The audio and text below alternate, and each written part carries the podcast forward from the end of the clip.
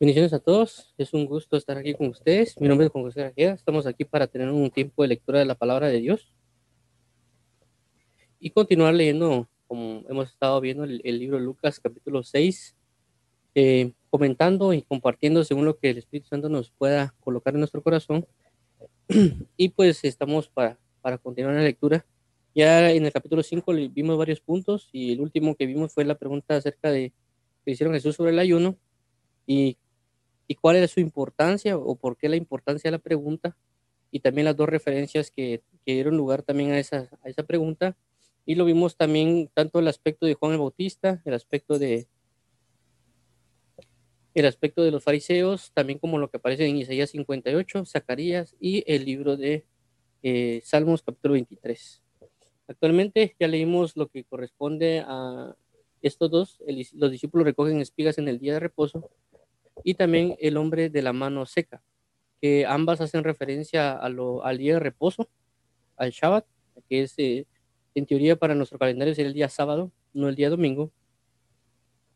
Eh, y hablamos de la referencia como Jesús como el día de reposo y lo que acontece también eh, con respecto a lo que a las preguntas o, o, cuestionamientos que también Jesús les hizo a ellos con respecto de la bondad en el día de reposo y la misericordia, etcétera, y la esencia de la ley.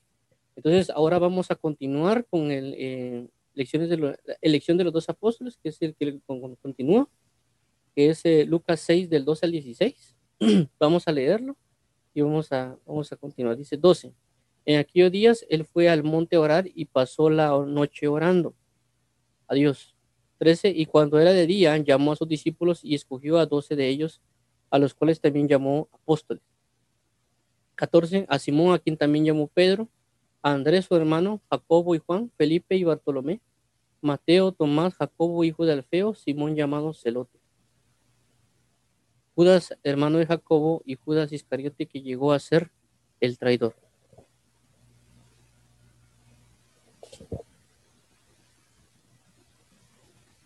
Bueno, veamos aquí, este es algo bien interesante. Eh, el llamado de la elección de los dos apóstoles. Es bien importante verlo, lo que aquí hablan, eh, por varias razones. Eh, una de ellas es porque nos enseña a nosotros eh, lo que Jesús hizo para poder elegirlos, de que una de las principales cosas que hizo fue ir a orar, lo podemos ver acá, y en aquellos días él fue al monte a orar y pasó la noche orando, y cuando era de día llamó a sus discípulos. Entonces es bien importante mencionarlo, recalco, porque vemos como a Jesús, que era el Hijo de Dios, que él tenía una gran sabiduría, tenía una gran manera de vivir, eh, tenía una gran doctrina.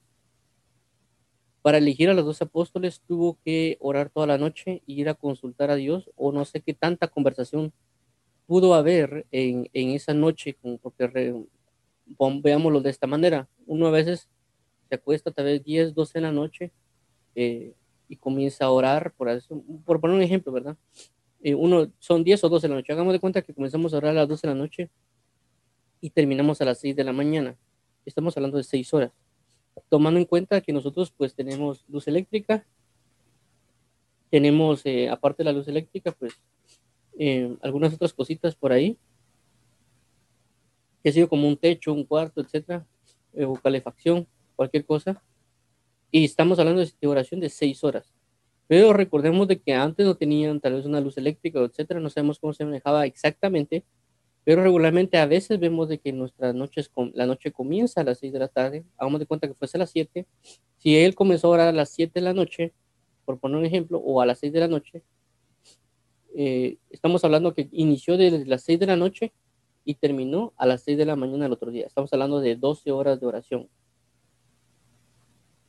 ¿Para qué? Para llamar a los doce apóstoles. Ya 12 horas de oración es sumamente bastante. Por, estoy tomando nada más un ejemplo de, de, por ejemplo, de lo mínimo tal vez 6 horas y lo máximo pueden ser 12 horas. Realmente no conozco la, el tiempo exacto, pero la importancia que quiero referir con esto es a que Jesús, a pesar de, de cómo era, de un ministro, de un, de un, de un Dios hecho eh, en carne prácticamente, eh, se tomó la libertad de ir a orar para ir a consultar a Dios Padre acerca de, de, la, de elección de los dos apóstoles.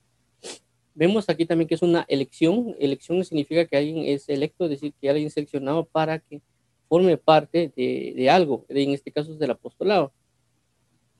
Entonces Jesús dice que los doce discípulos, de los de todos los discípulos, que como lo vemos aquí en el versículo 13, dice, llamó a sus discípulos, es decir, llamó a todos los discípulos, es decir, que no eran dos, ya que a veces cuando se hace referencia a los doce, perdón, a los discípulos, se hace referencia automáticamente a, los apóstoles, y vemos que Jesús no únicamente tenía doce discípulos, tenía una gran cantidad de discípulos que no podemos saber con exactitud qué tanta cantidad de discípulos había.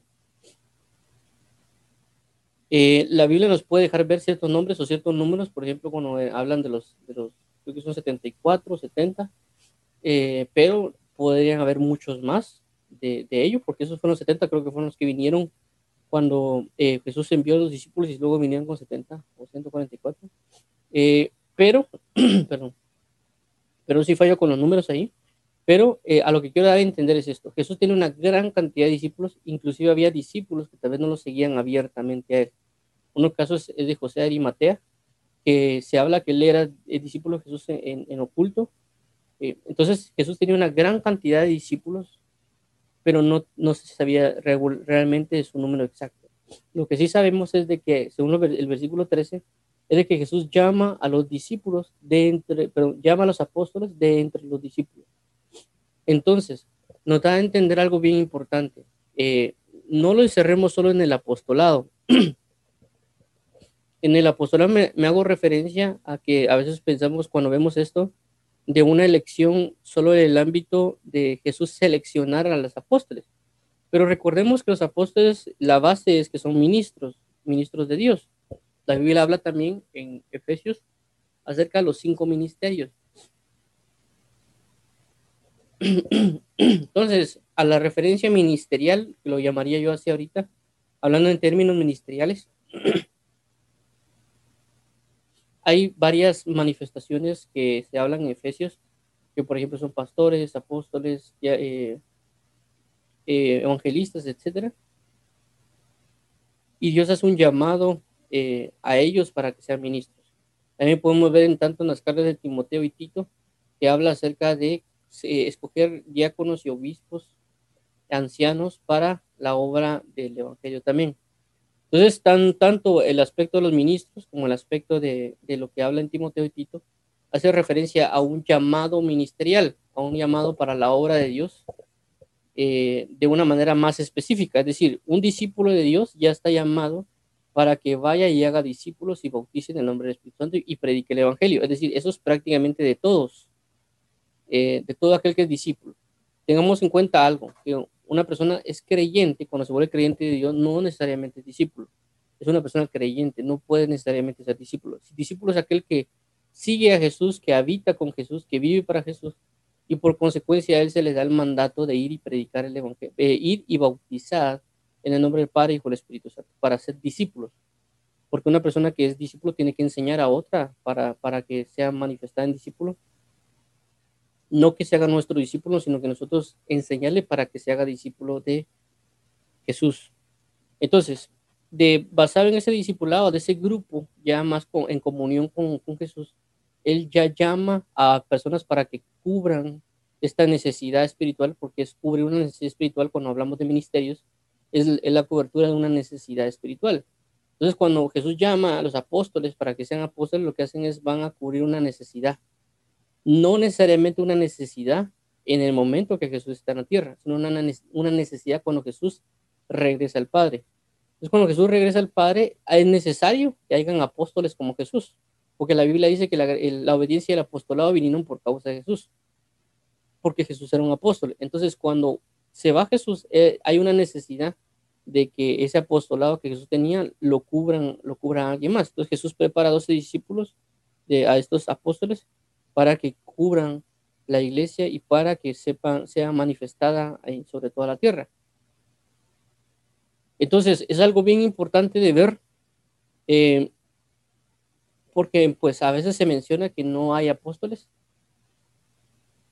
o que no hay profetas, y a veces tenemos que ver, así como lo que hablamos la vez anterior acerca del sábado, la pregunta que, que hizo acá, en el versículo 9 de Lucas, que dice, os pregunto una cosa, ¿es lícito en día de reposo hacer bien o hacer mal? ¿Salvar las vidas o quitarlas?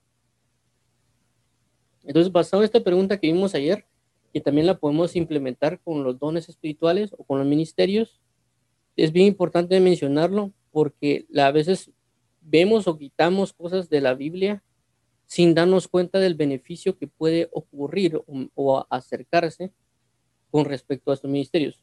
Ojo, la Biblia no quita, o sea, la Biblia es la, la palabra de verdad, la palabra certera, la palabra profética más segura, pero a lo que quiero llegar es de que a veces, a pesar de que la Biblia dice cosas, nosotros quitamos por uno, por las cosas que he visto regularmente, porque hablan de que en la historia de la iglesia no se dio, eh, y hablan de una historia después de, lo que pasó con los apóstoles.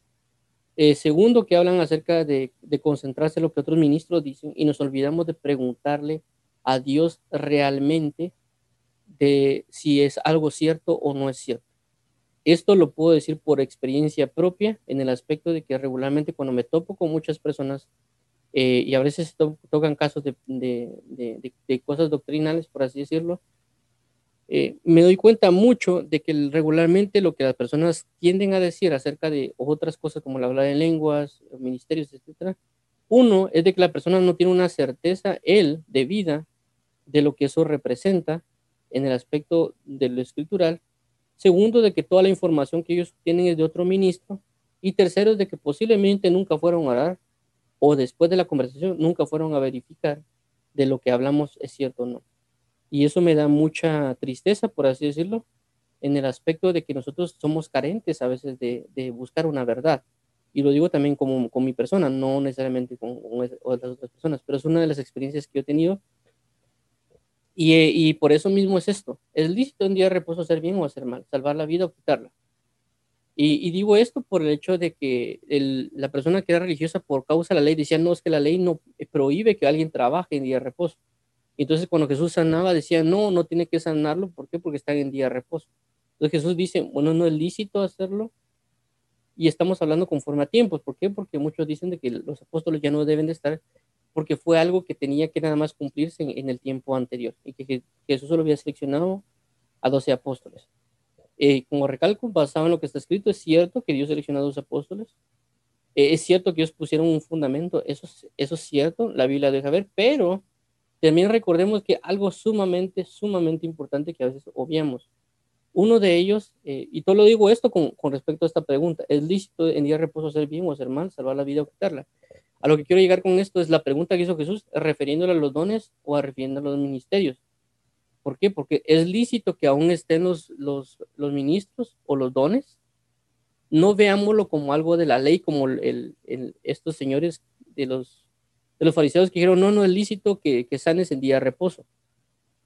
Ellos estaban usando la ley, pero se olvidaron de lo, lo más importante la misericordia. Entonces mi pregunta es, ¿Es lícito que aún estén los, los, maestros, los apóstoles, maestros o demás? ¿Es lícito que aún estén los dones espirituales? Vuelvo a recalcar, haciendo referencia en la misericordia, porque que esté un apóstol o que esté un profeta significa una consolación o una manifestación de gloria para el pueblo. Decir que estén los dones espirituales también significa una edificación para el pueblo. Es lo mismo que lo que están hablando aquí con el día de reposo, porque Jesús quiso hacer misericordia en el día de reposo es decir, sanar a alguien. Pero los, los fariseos dijeron no, porque la ley dice que no hay que hacer nada en día de reposo. Entonces, por lo tanto, tenés prohibido sanar en día de reposo. Hago la misma referencia con los ministerios. Las personas dicen que no hay ministerios, no hay dones actuales. Y están, para mí, están haciendo lo mismo que los fariseos. No, es que la ley dice que no se debe. La ley dice que tal cosa, pero hemos obviado lo, la misericordia que, tras, que, que trasciende en la ley y la verdad que hay en, a través de la palabra cuando leemos acerca de lo, que se realiza. Y uno de los aspectos de los, de los ministros y de los dones es la oportunidad de la misericordia de Dios a través de ellos.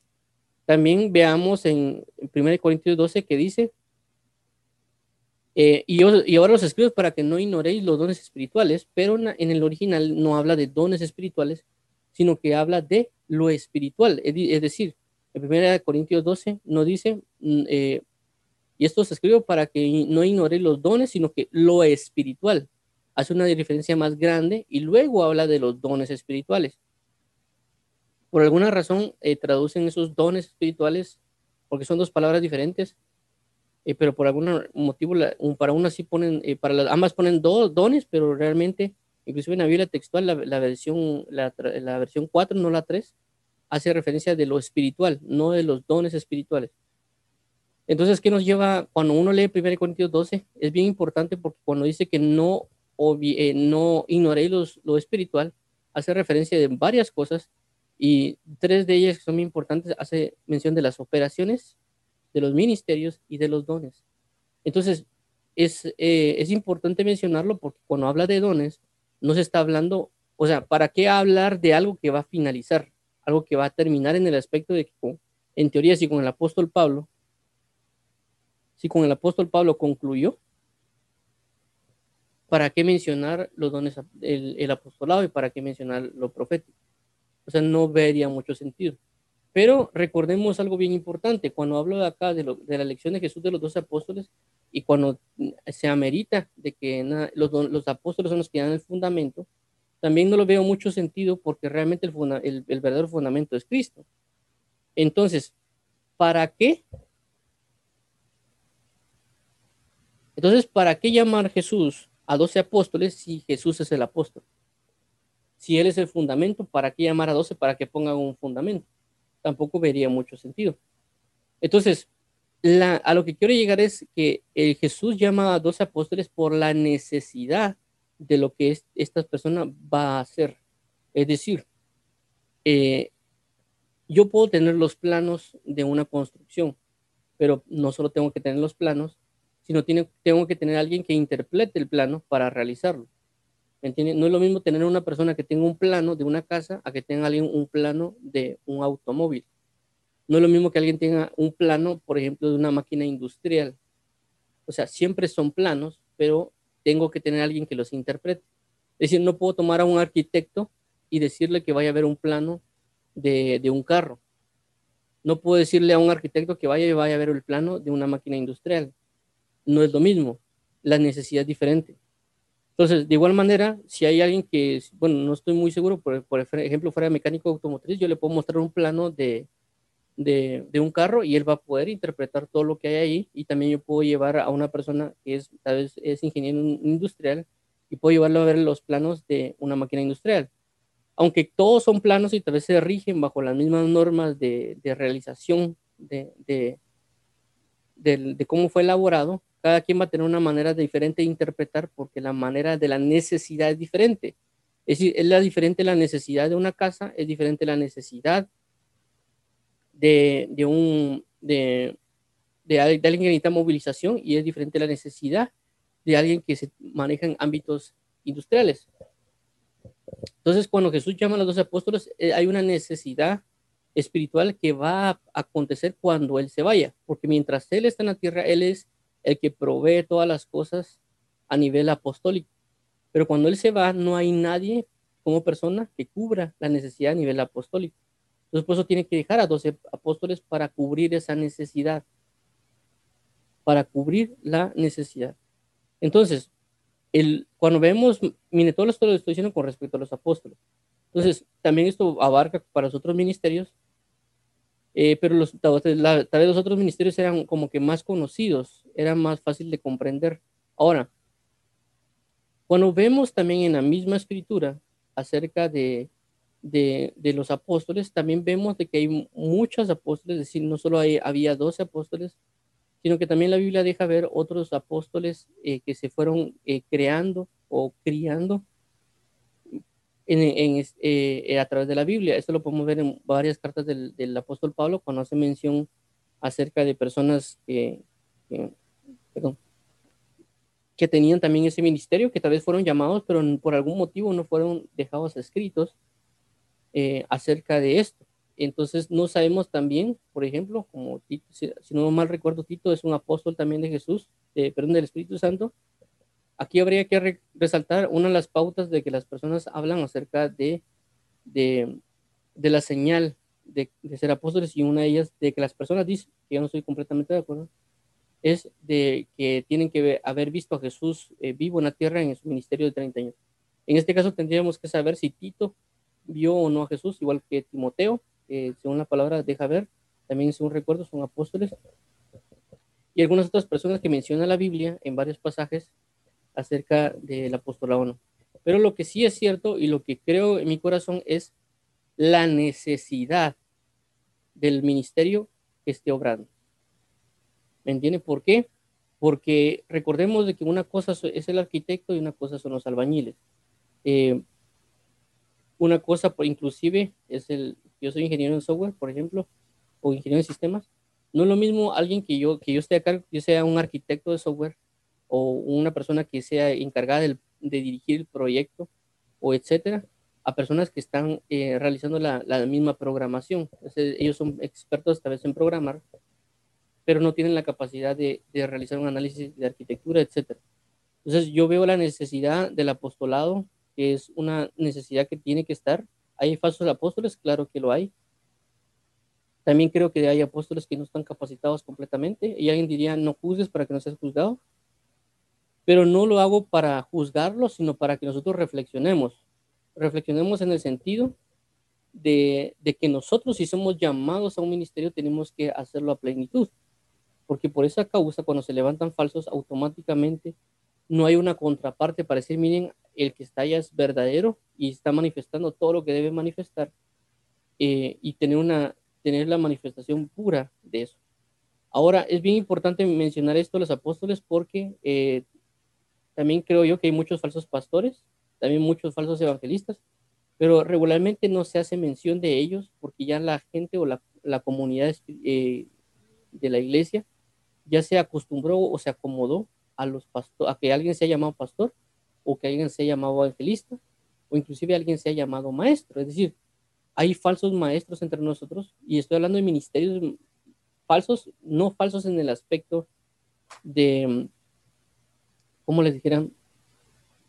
Falsos no en el aspecto necesario de que, de que estén enseñando mal, sino falsos en el aspecto de que están supliendo una identidad que no les corresponde. Es decir, la persona puede ser evangelista, pero que él está, está dentro de la iglesia fungiendo como maestro. Está enseñando verdades, claro que las está enseñando, pero no es su función. Está supliendo algo que no es. Entonces, para mí eso es falso también.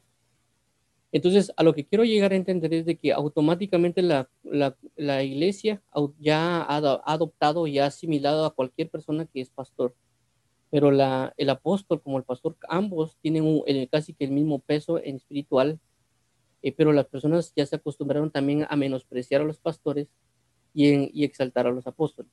Pero realmente tanto el pastor como el apóstol tienen eh, una identidad firme en, en el Evangelio que deben de cumplir. Y no tenemos que ignorar los demás ministerios ni automáticamente autollamar a alguien pastor, porque realmente hay muchos, hay más pastores que apóstoles que se auto han denominado. Hay mucha gran cantidad también de evangelistas que se han autodominado, autodenominado, y también hay mucha cantidad de maestros que se han llamado a sí mismos maestros. Entonces hay una gran falta de, de nosotros como cuerpo de Cristo de no conocer realmente las realidades. Eh, y esto ustedes lo pueden ver claramente porque regularmente a cualquier persona le dicen pastor. Eh, y lo digo pues en mi caso, porque regularmente yo a veces hablo con personas y me dicen, pastor, pastor esto, pastor lo otro. Y realmente eh, a veces olvidamos o las personas automáticamente, como les digo, al ver una, una figura, automáticamente la llaman de lo que conocen como pastor. Pero no saben realmente en qué la persona se está moviendo o qué, o qué ha estado siendo llamada. Inclusive, por ejemplo, alguien puede ser eh, evangelista, pero eh, le terminan diciendo pastor entonces, a lo que quiero llegar es a eso. Tenemos que tener una necesidad más clara de entender que los ministerios no, son, dejados porque sí, sino que es porque la necesidad espiritual que es dada en cada lugar, esa, esa necesidad es, es, em, eh, es bien marcada. Por ejemplo, cuando hablamos de un doctor, el doctor se hace doctor por necesidad de, de las enfermedades que hay en el pueblo. Entonces, esa persona se especializa y a causa de la necesidad él se convierte en doctor. Porque él sabe que hay una necesidad de que las personas necesitan ser curadas y por consecuencia de eso termina siendo doctor. eh, o inclusive la, la, la, misma universidad crea eh, el espacio de enseñanza para que hayan médicos. Entonces la persona entra dentro del, del, de la universidad, él aprende la cantidad de años que tenga que aprender y luego sale con un título de médico para ejercer la medicina porque hay una necesidad de que el cuerpo de, que las personas sea sanado. En dado caso con la psicología, de la, misma, de la misma manera. La necesidad, ¿por qué? Porque hay muchas personas que tienen problemas, inclusive con respecto a la psicología, hay un gran problema porque cuando a veces, por ejemplo, nosotros nos duele algo, vamos corriendo rápido a, a la tienda o a la farmacia, o inclusive vamos al médico automáticamente porque sentimos un dolor. Pero cuando hay un aspecto psicológico en nuestras vidas, de que tenemos problemas eh, de tristeza, depresión, no vamos corriendo a un psicólogo, no vamos corriendo a ver cómo sanar eso, sino que simple y sencillamente lo dejamos pasar y vemos cómo salimos. Entonces, hay una mayor necesidad de, los, de lo que es psicológicamente, pues, de la sanidad psicológica de las personas, pero es la que menos se trata. Pero siempre hay una necesidad. Entonces, también las mismas universidades o los mismos países saben que hay una necesidad de psicólogos o psiquiatras, como las ramas que hayan, y se tiene que entrar esa persona a prepararse en, en la universidad y sale para qué? Para sanar las enfermedades de la psiquis o del alma o, o de la mente, como muchos quieran segmentarlo. También en el aspecto de los profesores, también hay una necesidad, por eso también en la universidad hay maneras de, de la persona cómo se gradúe para dar clases tanto en la universidad, maestrías, porque las necesidades no son las mismas, es decir, no es la misma la enseñanza que se le va a dar a una persona de que está en pañales como las enseñanzas que se le pueden dar a alguien que está en básicos, universidad o en primaria. O sea, no es lo mismo. Y también se prepara la persona para eso. ¿Por qué? Por la necesidad que hay. Es decir, el apostolado, es cierto, se fueron y dejaron los cimientos, lo queremos llamar así, que el apóstol Pablo lo dejó, pero, pero, la necesidad de que la misma iglesia esté ordenada todavía persiste. Aunque las personas tengan lo escritural y digan que ahí está todo el fundamento, sí, así es cierto, pero también está la necesidad de que haya personas que sepan interpretar lo que está escrito. ¿Para qué? Para que lo lleven a la iglesia. Y ahí es donde, tienen, donde todavía permanecen los apóstoles de este tiempo. ¿Para qué? Para que la iglesia sea ordenada. Así como Pablo venía y miraba lo que estaba mal y enviaron una carta y decía, miren, esto hay que arreglarlo, porque él tenía la capacidad de verlo. Entonces, así mismo él venía y lo hacía. ¿Me entienden? Es, decir, no es lo mismo. Es decir, un médico va a conocer ciertos síntomas porque él es médico. Va a tratar a alguien, va a conocer que él tiene fiebre, va a tener esto y lo otro, y va a recetar según lo que él vea conveniente o va a mandar a hacer ciertos trámites no es lo mismo que una enfermera. Una enfermera es similar, una enfermera puede ver y diagnosticar ciertas cosas, pero tal vez no puede realizar una operación. De igual manera pasa en el ámbito ministerial, es decir, hay personas que son creyentes, que tal vez son pastores, son discípulos, etcétera, pero no pueden ver lo que un profeta ve, no pueden diagnosticar lo que un profeta diagnostica y no pueden operar como un profeta opera.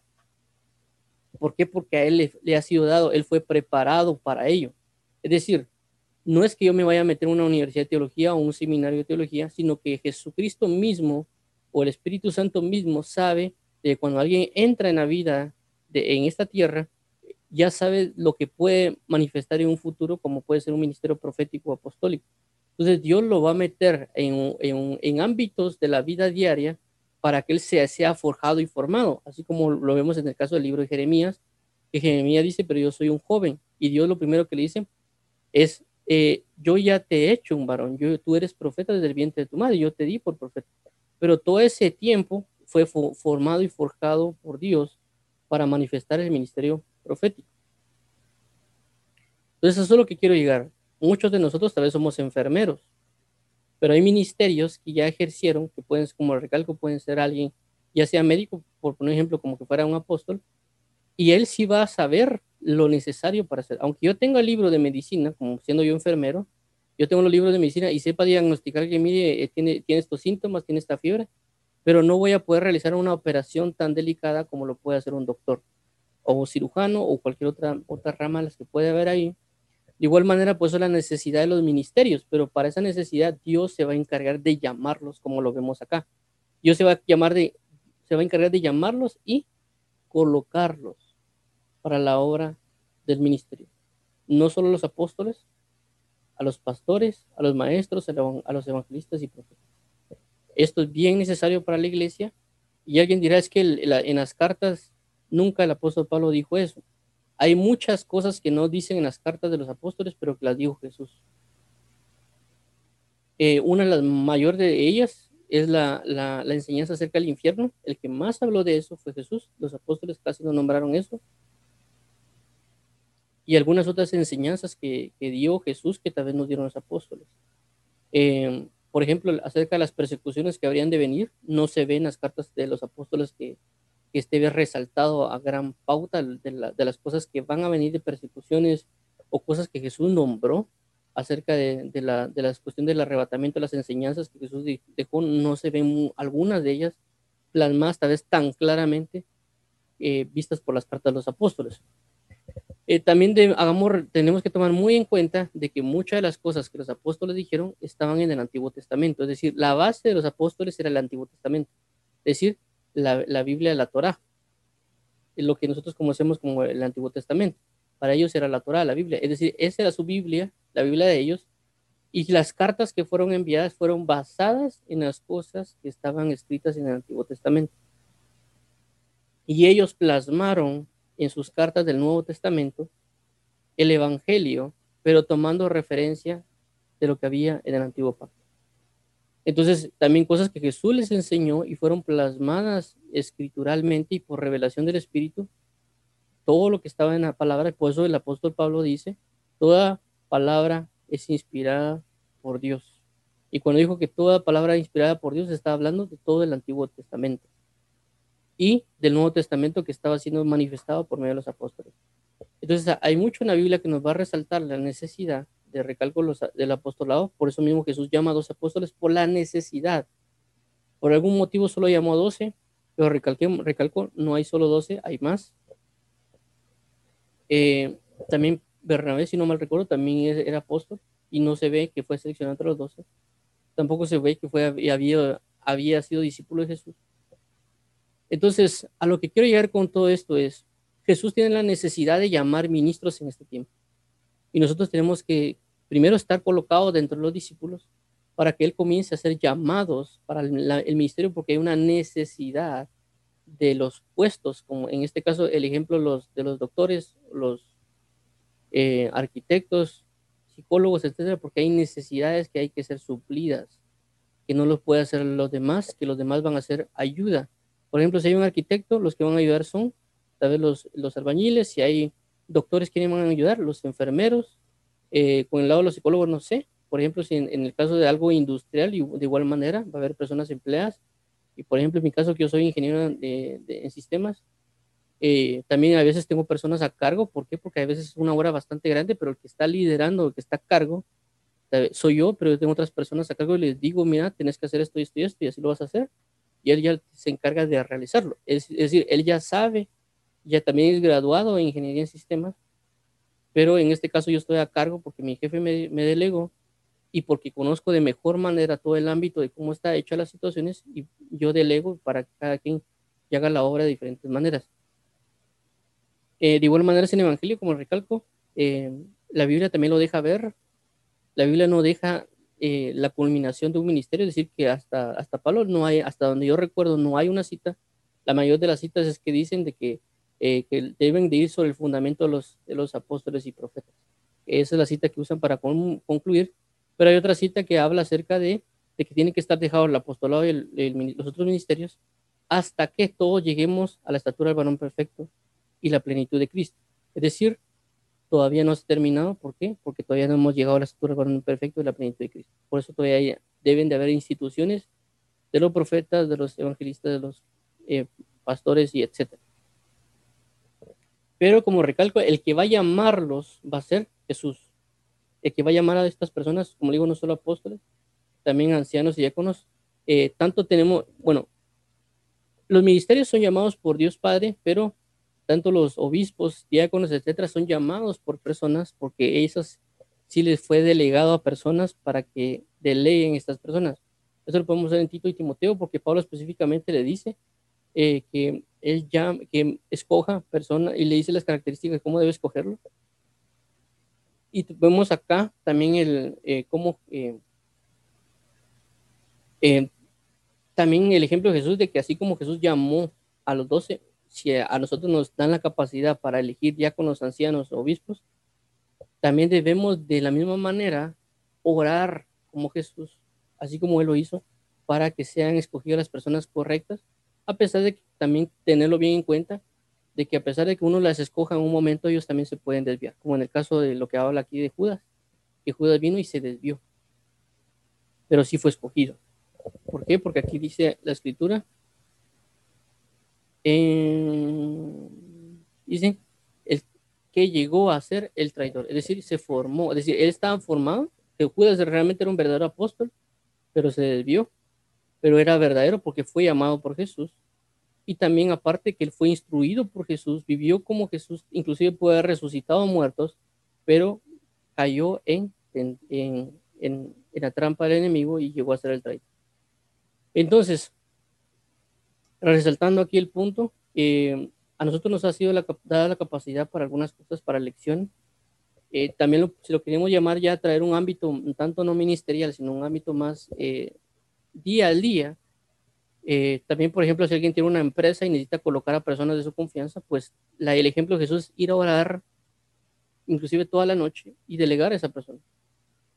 De igual manera, con alguien si está en una escuela, con los niños, etcétera, también puede orar y pedirle a Dios. Es decir, si Jesús se dio la tarea de orar para elegir algo y él siendo una persona sabia, sumamente docta, etcétera, ¿cuánto no nomás nosotros debemos tomar el mismo ejemplo de Jesús de ir a orar para cualquier cosa que vayamos a hacer? Porque es de importancia ir a orar. Ese es el mayor objetivo de esto. Eh, también recalco los apóstoles, Jesús de los doce de entre los discípulos.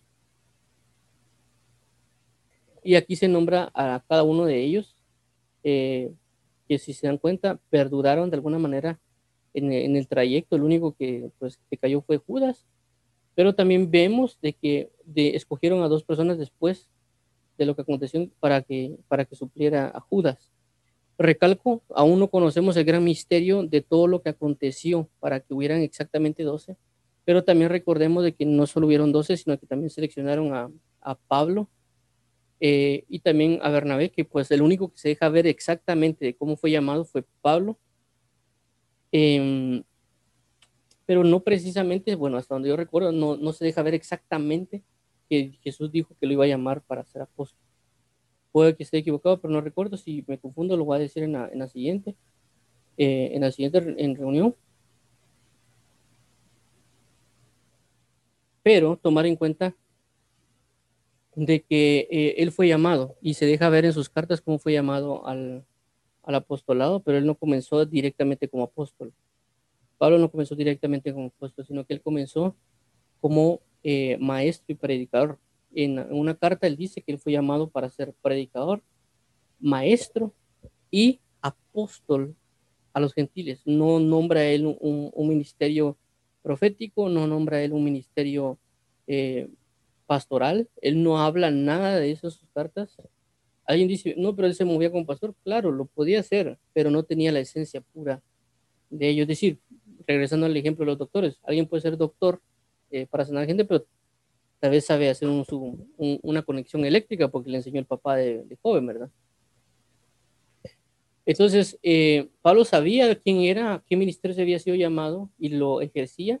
También se, eso también se ve en, en, en, el libro de Hechos.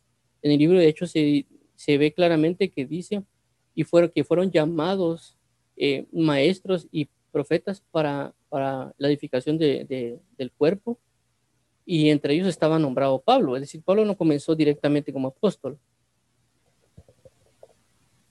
Lo podemos ver aquí, lo vamos a verificar acá.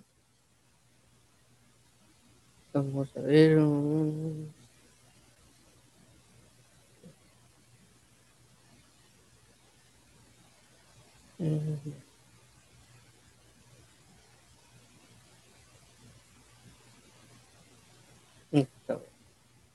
Dice, Bernabé y Saulo comienzan su viaje, primer viaje misionero. Había entonces en la iglesia que estaba en Antioquía profetas y maestros. Ojo otra vez, profetas y maestros. Si nos damos cuenta, no se ve ningún capítulo donde Jesús nombra profetas, pero sí había profetas. Tampoco Jesús dijo que se iba a acabar el ministerio profético. Porque cuando Jesús dice que los apóstoles, pero aunque la ley y los profetas era hasta Juan el Bautista, no hacía referencia de que se iban a acabar los profetas. Porque si no, no hubiera sido incluido Juan el Bautista como profeta. Sino a lo que hacía mención Jesús era de que todos los que los profetas habían profetizado hacía referencia a Jesús. Bueno, eh, pero vemos acá cómo es de que hay profetas que en el libro de Hechos, tal vez no conozco la fecha exacta, por así decirlo, de los profetas, porque tampoco se hace mención de que si ellos fueron nombrados antes de que Jesús naciera o después de que Jesús naciera, pero sí sé claramente de que sí sigue habiendo ministerio profético. ¿Por qué? Por lo que aquí dice. Entonces, profetas y maestros, Bernabé, Simón, que llamaban Lucio de Sirene, Man, Manaén, el que se había criado junto a Herodes Tetrarca, y Saulo.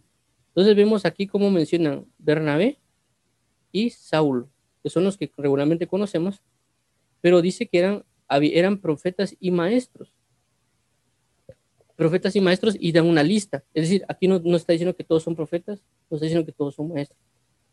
Podemos corroborar lo de Saulo, es decir, lo de Pablo, porque él nunca dice que es profeta, él únicamente dice que es maestro. Entonces aquí nos, basado en eso también nos damos cuenta que, que, Pablo comenzó como maestro, su ministerio, no necesariamente como un apóstol. El apostolado Dios se lo puede dar eh, después, porque también en una de sus cartas él, él, a veces dice, llamado a ser apóstol, mas no dice soy apóstol.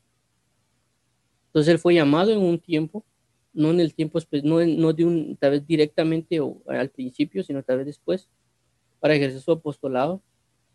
Eh, de igual manera, como recalco Tito, eh, Timoteo y algunos otros eh, personajes que están escritos en la palabra, que tal vez no lo, no lo tal vez no sabemos de ellos, tal vez eran jóvenes, tal vez nunca vieron a Jesús resucitado, ya visto en su ministerio. Entonces, eso es bien importante resaltar para, con todos los ministerios. Alguien puede usted ser apóstol o profeta, pero tampoco significa que anden con un cartel o que anden colocando en el Facebook ahí apóstoles, Señor. Porque es mejor guardarse de decir el título que uno pueda tener por causa de la altivez, de que uno puede eh, someterse y es mejor dar el fruto y que ese fruto dé a conocer quién es uno y no necesariamente uno eh, nombrarse, ¿verdad? Aunque uno puede tener la verdad a la hora de decir, miren, yo soy tal ministerio, y lo podemos hacer, pero es mejor darle fruto, es mejor darle fruto y fluir en la verdad del Evangelio y establecer el fruto, porque la Biblia habla de eso. El fruto de mi apostolado son vosotros, o mi obra en el, Evangelio son vosotros, dice el apóstol Pablo, cuando trató de defender su ministerio. Entonces, y aunque uno no quiera, lo va a hacer. Es decir, aunque uno no quiera que, le digan, eh, o aunque uno no quisiera ejercer de algún tipo de ministerio, es Dios el que se va a encargar de, de darlo y otorgarlo y eso se lleve a cabo.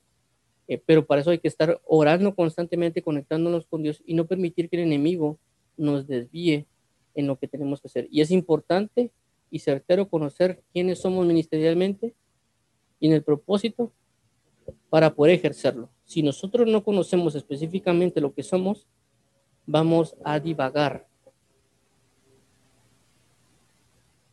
Si el mundo actualmente tiene una crisis de identidad y divaga en su día a día, eh, por ejemplo, a veces ni sabe ni si es hombre o mujer, y divaga inclusive en esas decisiones tan sencillas, cuánto no más en lo ministerial, cuánto no más en las cosas que tiene que hacer. Por eso que a, Timoteo le hablan y le dice, cumple tu ministerio, a obra evangelista, es decir, que Timoteo se le olvidaba que era evangelista y que tenía que cumplir con su ministerio. Por eso se cumple tu ministerio, a obra evangelista.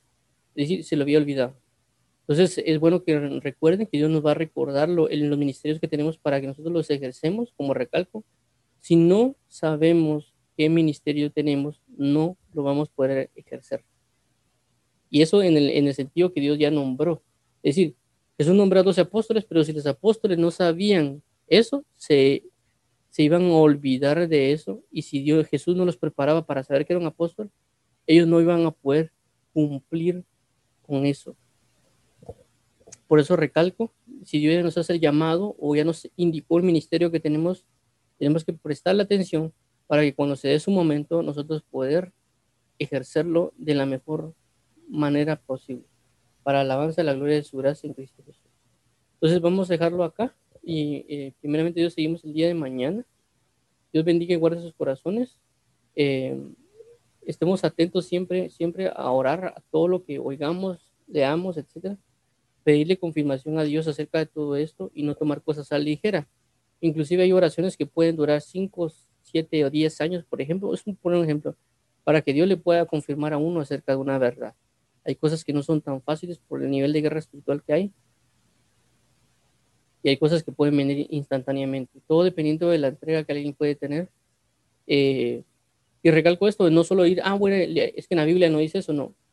Ir primero con el intérprete, el escriba de la Biblia que se llama Jesús, y él nos va a enseñar dónde está en la palabra para saber si algo es cierto o no, y no solo cimentarlo de cajón, porque ya otras personas de, de años atrás dijeron de que era así, sino que inclusive a ellos hay que ponerlos bajo balanza y por ejemplo, en mi caso también, igual todo lo que yo estoy diciendo, ustedes lo tienen que discernir y preguntarle a Dios si es cierto o no lo que les estoy diciendo y si lo que está escrito concuerda con lo que está escrito.